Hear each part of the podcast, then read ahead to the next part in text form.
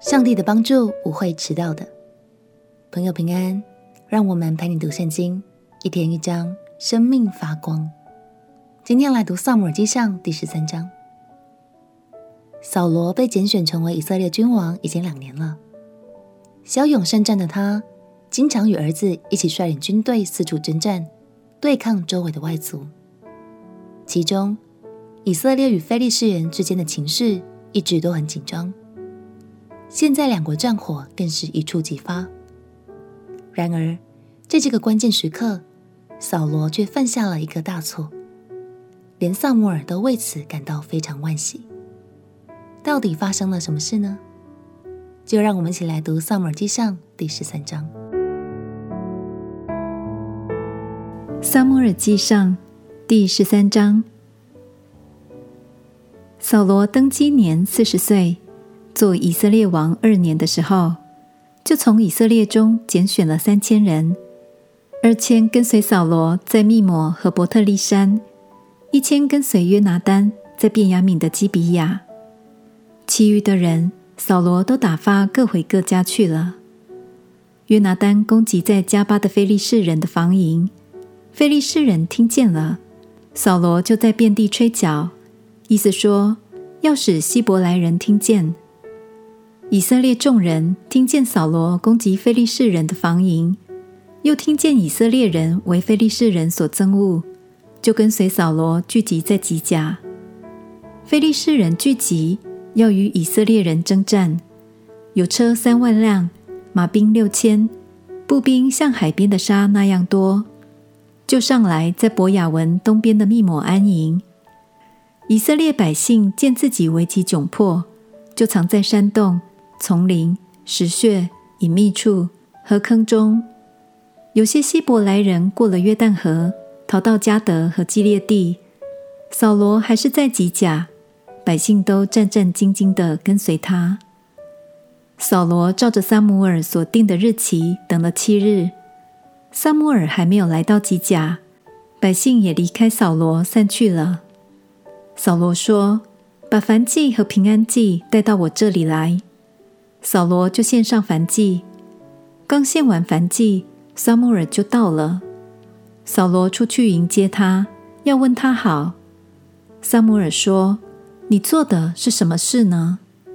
扫罗说：“因为我见百姓离开我散去，你也不照所定的日期来到，而且非利士人聚集在密抹。”所以我心里说，恐怕我没有祷告耶和华，非利士人下到吉甲攻击我，我就勉强献上燔祭。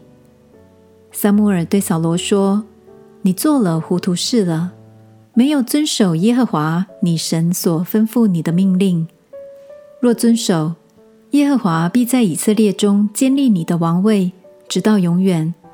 现在你的王位必不长久。”耶和华已经寻找一个合他心意的人，立他做百姓的君，因为你没有遵守耶和华所吩咐你的。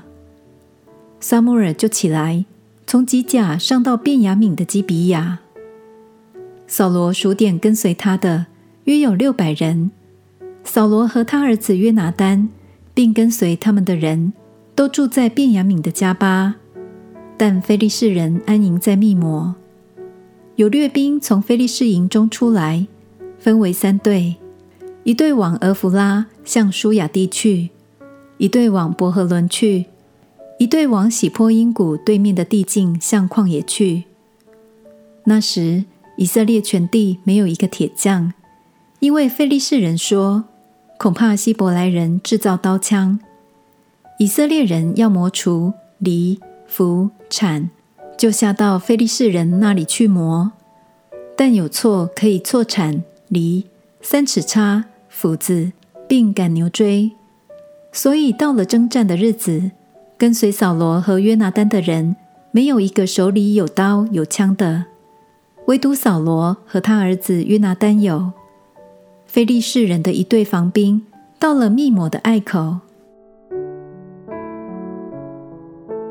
撒母耳嘱咐过扫罗，一定要等候。但当他见到非利士大军不断逼近，自己快要失去民心的时候，扫罗就抛弃了耐心和信心，选择用自己的方式去执行。身为一位蒙拣选的君王，扫罗真实经历过神的信实和许多祝福，却仍然无法在最需要神的时候全心全意顺服信靠神。如果未来他也用这样的心态来带领以色列百姓，那是非常危险的。